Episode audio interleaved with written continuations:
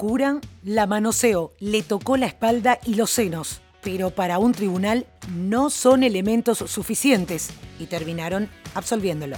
Hoy es miércoles 12 de agosto. Esto es el Franco Informador, tu mejor opción para estar al día con las noticias, de manera fresca, ágil y divertida, en menos de 10 minutos y sobre la marcha. Soy Soledad Franco, allá vamos.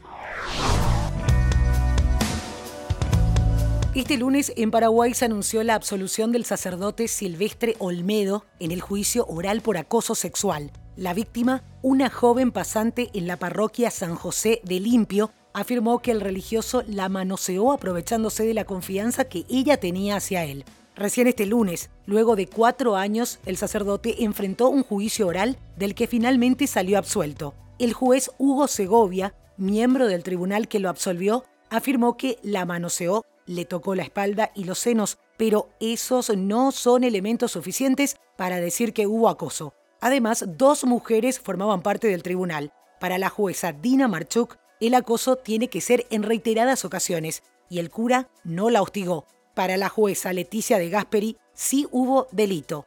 El sacerdote en cuestión, Silvestre Olmedo, había admitido el hecho y dijo que actuó inapropiadamente. Por su parte, el monseñor Edmundo Valenzuela pidió no hacer una montaña de una piedrita, minimizando la grave denuncia, aunque admitió que se había producido un acto indecoroso. El caso provocó toda una reacción en cadena en Paraguay, desde la intervención del jurado de enjuiciamiento de magistrados, el apoyo a la denunciante por parte del Ministerio de la Mujer y de distintos medios de comunicación e inclusive estudiantes de distintas universidades. El Ministerio Público apelará la sentencia y Alexa, la víctima del sacerdote, también anuncia la apelación de la sentencia para anular el fallo y hacer un nuevo juicio.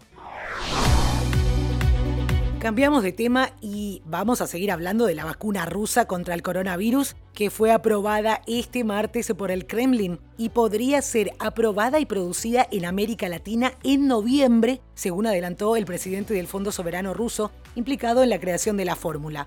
El funcionario adelantó que la fórmula que recibió la luz verde, por más que aún no comienza la fase 3 de los ensayos, posiblemente sería producida en plantas farmacéuticas de Brasil y Cuba. Dmitriev también anunció que Rusia ya recibió encargos de más de mil millones de dosis por parte de 20 países. La producción industrial de la vacuna en Rusia está prevista para septiembre y las campañas masivas de vacunación empezarían a partir de octubre. Personal sanitario, profesores y otros grupos de riesgo serán los primeros en recibirla, aunque el mandatario Vladimir Putin insistió en que la aplicación será voluntaria. Acerca del nombre de la vacuna, Sputnik 5 hace referencia al satélite con el que la Unión Soviética sorprendió al mundo en la Guerra Fría, adelantándose en la carrera espacial contra Estados Unidos. ¿Cuáles son las repercusiones de la aprobación de esta vacuna? La Organización Mundial de la Salud advirtió que la aceleración de los procesos no debía poner en riesgo la seguridad de las personas. Christian Lindmeier, portavoz de la OMS, había dicho la semana pasada a la prensa en Ginebra que las vacunas deben pasar por todas las etapas de prueba antes de obtener la licencia. Quiero hacer una pequeña pausa para decirte que este podcast es producido por La Podcastera. Desde ahí pueden ayudarte a crear tu propio podcast. Si además de escucharlos querés que te escuchen, si tenés algo importante que comunicar, si sos experto o experta en tu área, podés tener tu podcast y transmitir tus conocimientos, vender tus productos o servicios al mundo entero. Podés contactar a lapodcastera.gmail.com en todas las redes sociales también y solicitar una asesoría gratuita por ser oyente del Franco Informador. Dicho esto, seguimos. En Estados Unidos, mientras tanto, piensan en las elecciones. El virtual candidato presidencial del Partido Demócrata, Joe Biden, anunció que eligió a la senadora Kamala Harris para que lo acompañe como candidata a vicepresidente en las elecciones de Estados Unidos que tendrán lugar el próximo 3 de noviembre. Harris, la única mujer afroamericana en el Senado de Estados Unidos, marchó en las calles y patrocinó una nueva legislación de reforma policial en el Congreso y además fue una enérgica defensora del cambio social y feroz crítica del presidente Donald Trump.